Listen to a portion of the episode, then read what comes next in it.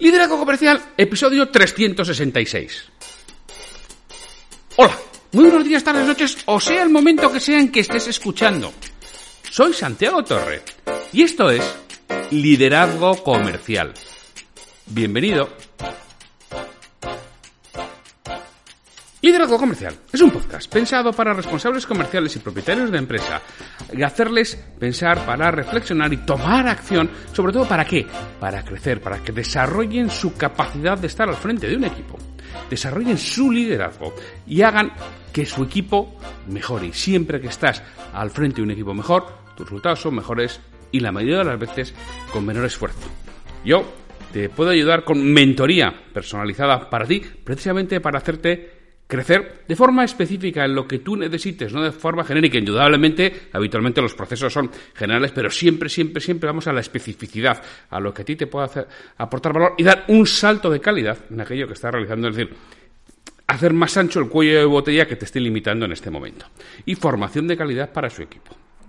Hablando de formación de calidad, recordarte que desde el próximo 26 de marzo tendremos la décima edición en Bilbao del programa de entrenamiento para vendedores, que lo que busca es precisamente a un vendedor hacerle dar un salto de calidad en lo que realiza. En esta ocasión son ocho jornadas de cinco horas, bueno, la última será de, ocho horas porque, bueno, tiene un examen, tiene un ejercicio final, tiene una serie de cosas y será de ocho horas. Las jornadas de forma rápida. La primera es conceptos básicos para ser vendedor. Cómo planificar adecuadamente la actividad comercial y tener control sobre la misma. La segunda es la aplicación del DISC de la metodología metodología DISC a las ventas para mejorar la comunicación con clientes y compañeros y saber cómo vender en función del comprador. La tercera es no compitas por precio. Identifica en qué eres bueno y cómo beneficia eso a tu cliente y además aprende a comunicar esa diferencia. La cuarta es prospección comercial. Consigue citas comerciales de mayor calidad. La quinta es protocolo de comportamiento en cliente. Compórtate de un modo profesional para ganar la confianza de tu posible cliente.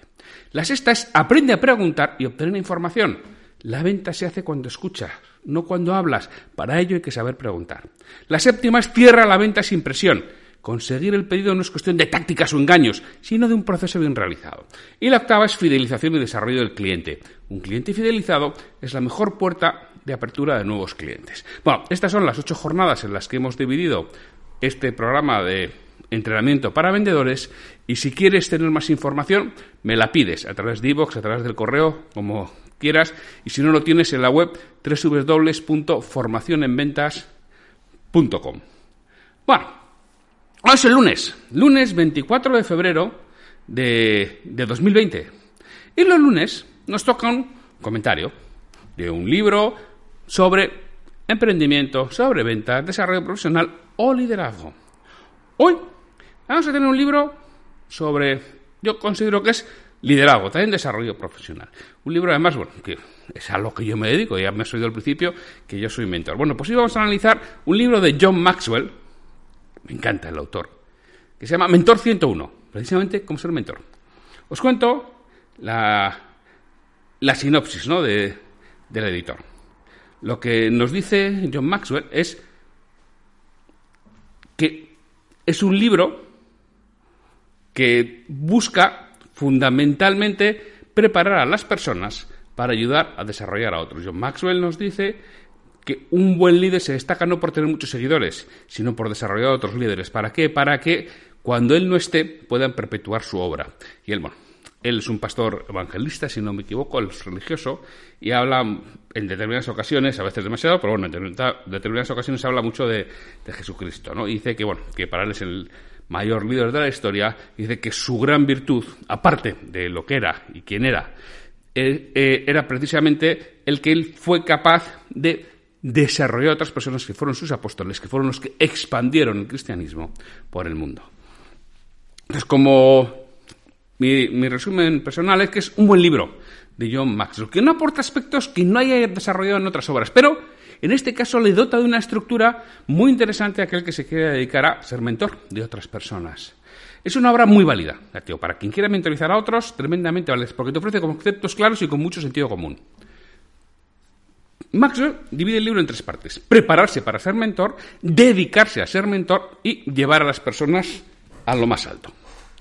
Y las desarrolla, no de manera muy extensiva, ¿eh? como si hacen otras de sus obras, pero sí de modo suficiente para que se entienda lo que quiere transmitir y ofrecer una idea general de lo que se debe realizar. La primera parte es prepararse para ser mentor.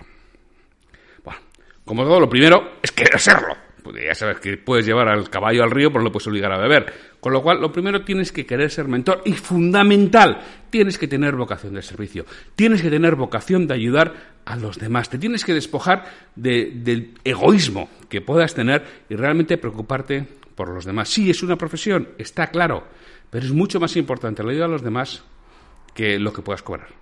Tú ayuda a los demás, genera abundancia, no te preocupes, que ya vendrá la, la vuelta seguro. Y después de eso hay que lidarse uno mismo en la faceta en que se quiera mentorizar. Me lo he oído muchas veces. Si tú no te lideras a ti mismo en esa faceta, difícilmente alguien te va a permitir que le mentorices. Y por último, tienes que creer en las personas y que en ella está la semilla que puede germinar. Importantísimo. Entonces, todo esto lo que nos dice Maxwell es una cuestión de mindset, de mentalidad propia, que te la tienes que, que trabajar. Y tienes que tener en cuenta que tienes que hacer que el desarrollo de otros sea algo prioritario. Si tú vas a mentorizar de forma altruista o de forma profesional, es decir, gratuita o, o de forma pagada, mi experiencia, lo gratuito funciona bastante peor. Porque cuando alguien paga, de verdad quiere. Es decir, ya tienes en el otro lado, ya tienes a la otra persona dispuesta a ello. Eso se ve mucho en mi negocio, ¿no? Cuando yo trabajo con propietarios de, pequeña empresa, de pequeña, mediana empresa, que es una parte fundamental de mi trabajo, salen de su bolsillo. Cuando te contratan, quieren, porque les va a costar dinero. Que además, bueno, pues no suele ser poco dinero. Lo rentabilizan rapidísimo, pero de entrada siempre tienes ese miedo a ver si no lo rentabilizo y me cuesta este, este dinero. Pero quieren, algunas otras veces que he hecho coaching ejecutivo, yo ya sabéis que no suelo hacer coaching ejecutivo precisamente porque no sale del bolsillo del, del coaching, en este caso, y no siempre funciona. Yo siempre pido tener una entrevista extensa con la persona antes de hacerlo. Yo he habido veces que he renunciado, he dicho, no, no, no voy a hacer este coaching porque veo que, no hay ese interés y esas ganas. Con lo cual tienes que tener claro que tienes que hacer que el desarrollo de otro sea prioritario. Tienes que limitar el número de personas a las que mentorizas simultáneamente. Otra cosa importantísima, no puedes tener no sé cuántos. No, no, por favor, limita tu tiempo. Tiene que ser de mucha calidad lo que hagas. Tienes que mejorar las relaciones con tus mentorizados, que sean cercanas. Esto no es una relación de maestro de superioridad, no, señor es una relación de igual a igual. Tú le estás ayudando. Indudablemente el mentor habitualmente tiene una mayor experiencia y un mayor conocimiento de la materia. Pero da exactamente igual. Tú en algún momento has estado ahí.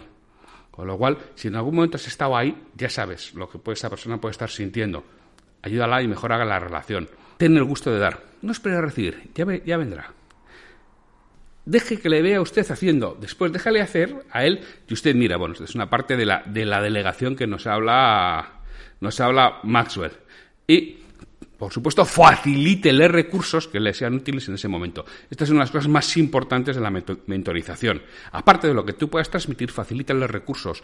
Porque claro, si tú eres un especialista en el tema, tienes mucho conocimiento, sabes cuál es el libro bueno, sabes cuál es el vídeo bueno, sabes cuál es el blog bueno, sabes cuál es la conferencia buena. Facilítale a ese, esa labor de criba, esa labor de curación de contenidos para tu mentorizado. Eso vale mucho. Te va, si solo me ha, mandado, dos libros.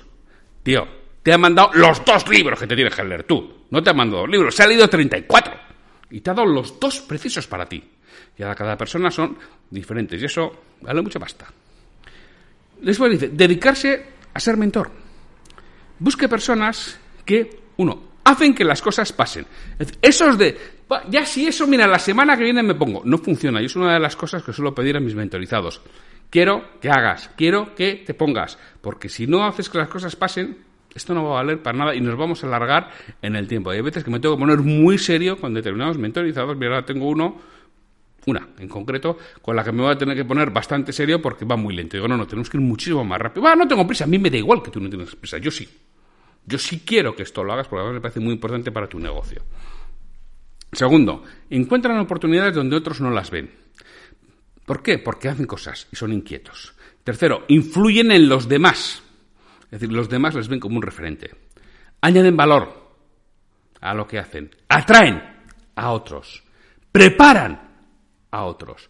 aportan ideas inspiradoras, poseen, bueno, esto es, poseen actitud positiva. Si no tienen actitud positiva, es muy difícil que mentorices a nadie porque es que no, no, no, no tiene semilla que, que germinar. Y en este caso, pues una actitud positiva nos dice Maxwell. Cuando viajan con otros, solo pueden ir tan rápido como la persona más lenta y tan lejos como el más débil pueda viajar. Es decir, vete con gente que vaya rápido, sea fuerte para llegar lejos. Cumplen sus compromisos y son leales. Bueno, pues estas son las cosas que indudablemente busco para, para mentorizar. Y sobre todo cuando hay veces que lo haces de forma altruista o cuasi altruista, porque hay veces que, bueno, cobras un importe porque yo soy de los que entiendo que hay que cobrar un importe, que le duela algo, pero hay situaciones en las que ves que es más importante ayudarle que lo que puedas cobrar. Pero entonces sí pido estas 10 cosas. O sea, yo tengo una entrevista y si esto lo cumple o entiendo que lo cumple, las preguntas que yo hago no son así, al aire. No, no, van buscando precisamente estos 10 puntos de, de John Maxwell. Luego dice, el siguiente punto es, cree en sus mentorizados. Crea firmemente que son de 10 y trátenlos como de 10. Por ahí tenéis en el, en el podcast la historia de la mujer que valía 10 vacas, ¿no? Voy a poner las notas en la, el enlace en las notas del programa. Entonces, crea firmemente que son líderes. Véanlos como en quién se pueden convertir, no en quién son ahora, sino en quién se pueden convertir. Cuando se vayan a rendir, apóyenlos. Es el momento ahí en que tienes que transmitir la fuerza, la energía, la ilusión, las ganas. Es el momento cuando se vayan a rendir. Y para eso tienen que tener un propósito. Te han tenido que transmitir qué es lo que buscan con ese proceso. Y de ahí vas a tirar. Esa va a ser la fuerza. Atrápelos haciendo algo bien. Ken Blanchard. Well done. Busca siempre las cosas que hagan bien y díselo. Dales el beneficio de la duda Júzgales por sus intenciones y no solo por los resultados. Aquí podríamos discutir por lo que dice Maxwell. Busque aquello lo que destaque. Siempre lo digo, fortalezas, fortalezas, fortalezas y vamos a buscar las oportunidades basadas en las fortalezas. Deles el trabajo correcto. Es decir, dales trabajo en exceso, pero que no les ahogue. Tírales, hazles crecer. Y trátales siempre de 10. Y la siguiente parte que nos habla Maxwell es ayúdeles a hacer un mejor trabajo. Entonces, tienes que conseguir que compartan su sueño para que les puedas ayudar. Les tienes que pedir compromiso. En el manager al minuto, Ken Blanchard dice, hay una diferencia entre el interés y el compromiso. Cuando alguien está interesado en hacer algo, lo hace solo cuando le es conveniente. Cuando alguien está comprometido con algo, no acepta excusas. Ah, también esto me suele gustar decir que la diferencia entre el interés y el compromiso, alguien que está interesada o alguien que está implicada en una compañía trabaja muy duro, pero trabaja muy duro hasta que llega el momento de salir de su zona de certidumbre. En el momento que hay que salir de la zona de incertidumbre, se queda ahí, bloqueada. La persona que está comprometida hace lo que haya que hacer para conseguir el resultado, esté dentro o fuera de su zona de incertidumbre, con lo cual crece. Entonces, pide el compromiso con el proceso de mentoría. Establece metas para crecer, objetivos claros. Debemos enseñar a la gente a poner objetivos claros y cómo alcanzarlos. Es una de las cosas importantísimas en los procesos de mentoría. Expóngalos para qué. Nunca diga a las personas cómo hacer las cosas. Dígales qué hacer y les sorprenderán con su ingeniosidad. Esta es una cita de George Spato que nos cita Maxwell en el libro. Es decir, explicar para qué yo, mi mayor obsesión siempre en los procesos de mentoría es que entiendan el para qué hacemos las cosas. El para qué y el por qué hacemos las cosas. ¿Para qué sirven? ¿A dónde les van a llevar? Para que lo puedan repetir, para que lo puedan aplicar en unos momentos diferentes, para que busquen caminos distintos. No digas el cómo, esto se hace así. No, esto se hace así para esto. Y esto es lo que buscamos. Entiéndelo bien y luego hazlo de la forma que te dé la gana. Si nos empeñamos en el, en el cómo, lo único que hacemos es crear replicantes de nosotros mismos, como si fuéramos perfectos. Y te aseguro que no lo somos, o al menos yo no lo soy. Y además, si explico el cómo y creo un replicante de mí mismo, solo va a poder llegar a donde yo he llegado. Y te aseguro que se puede llegar muchísimo más alto de donde yo he llegado, muchísimo más. Y sería algo limitante si yo lo hiciera. Por eso me parece mucho más importante el para qué. Di a tu equipo el para qué y déjales hacer. Les costará, pero crecerán. No aceptarán la primera, pero crecerán. Aprende a liderar en vez de a gestionar. Y será cuando des el verdadero cambio y harás que la vida de los demás mejore. Y el quinto punto, ayúdales a mejorar su trabajo, supervisa y de parte con ellos de forma sistemática y agendada. Ten reuniones previamente planificadas. Importantísimo. Tienes que crear el ambiente adecuado y tienes que edificar sobre confianza, tiempo, respeto, sensibilidad y tacto. Tienes que ser transparente, tienes que ser coherente, tienes que crear esperanza, tienes que añadir trascendencia al para qué, tienes que dar seguridad, tienes que permitir el error y tienes que recompensar a las personas a las que mentorizas, que es la forma de llevar a las personas a lo más alto.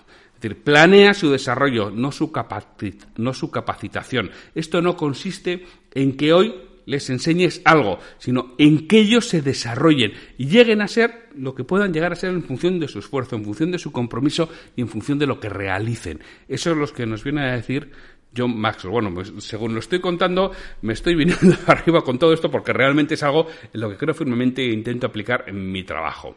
Entonces, quizá me soy el tono de voz con más ilusión porque esto me llega, ¿no? Entonces, descubre los sueños de esa persona. Se capacita en lo que necesita la organización, es decir, se forma en lo que necesita la empresa. Se desarrolla lo que necesitan las personas. Entonces, descubre los sueños de las personas y ayúdale a desarrollarse. Guía a cada uno como lo necesite. No lideres a todos igual. No mentorices a todos igual. Tienes que ser capaz de, adaptarte. Ayúdales a conocerse a ellos mismos. Tienes que tener a veces conversaciones difíciles. Pero ahí es donde realmente les vas a hacer crecer y vas a crecer tú. Y celebra los triunfos que vengan de un trabajo correcto. No todos los triunfos, no todos los resultados, no, aquellos que vienen como consecuencia de haber hecho lo correcto. Porque yo puedo tener resultados sencillamente porque el entorno, porque las circunstancias, porque el momento me lo ha facilitado. Pero lo importante es cuando yo he hecho las cosas bien y he obtenido los resultados. Ahí es cuando hay que celebrar. Ahí es cuando tienes que realmente felicitar a la persona por haberlo hecho. Al final, tienes que preparar a tu mentalizado para liderar, que es lo importante, que es para lo que te está pagando es en lo que le estás ayudando a crecer. En resumen, sobre el libro Mentor 101 de John Maxwell. Si quieres dedicarte a ayudar a otros, léete el libro, merece la pena. Es un buen libro de lectura sobre liderazgo y un buen manual de, mentoring, de mentoría. No es completo ni muy extenso, pero sí creo que es muy útil, sobre todo para tu mindset, para tu mentalidad, para hacerte darte cuenta de la importancia de ayudar a otros, cómo ayudarles y tener una serie de pautas y una serie de guías en las que centrarte para hacerles crecer que es lo importante. Yo, ya sabéis, bueno, bastante de esto lo cumplo, bueno, pues porque al final cada uno es, es como es, ¿no? Y en mi caso, esto que decía, lo primero prepárese para ser mentor, ¿no?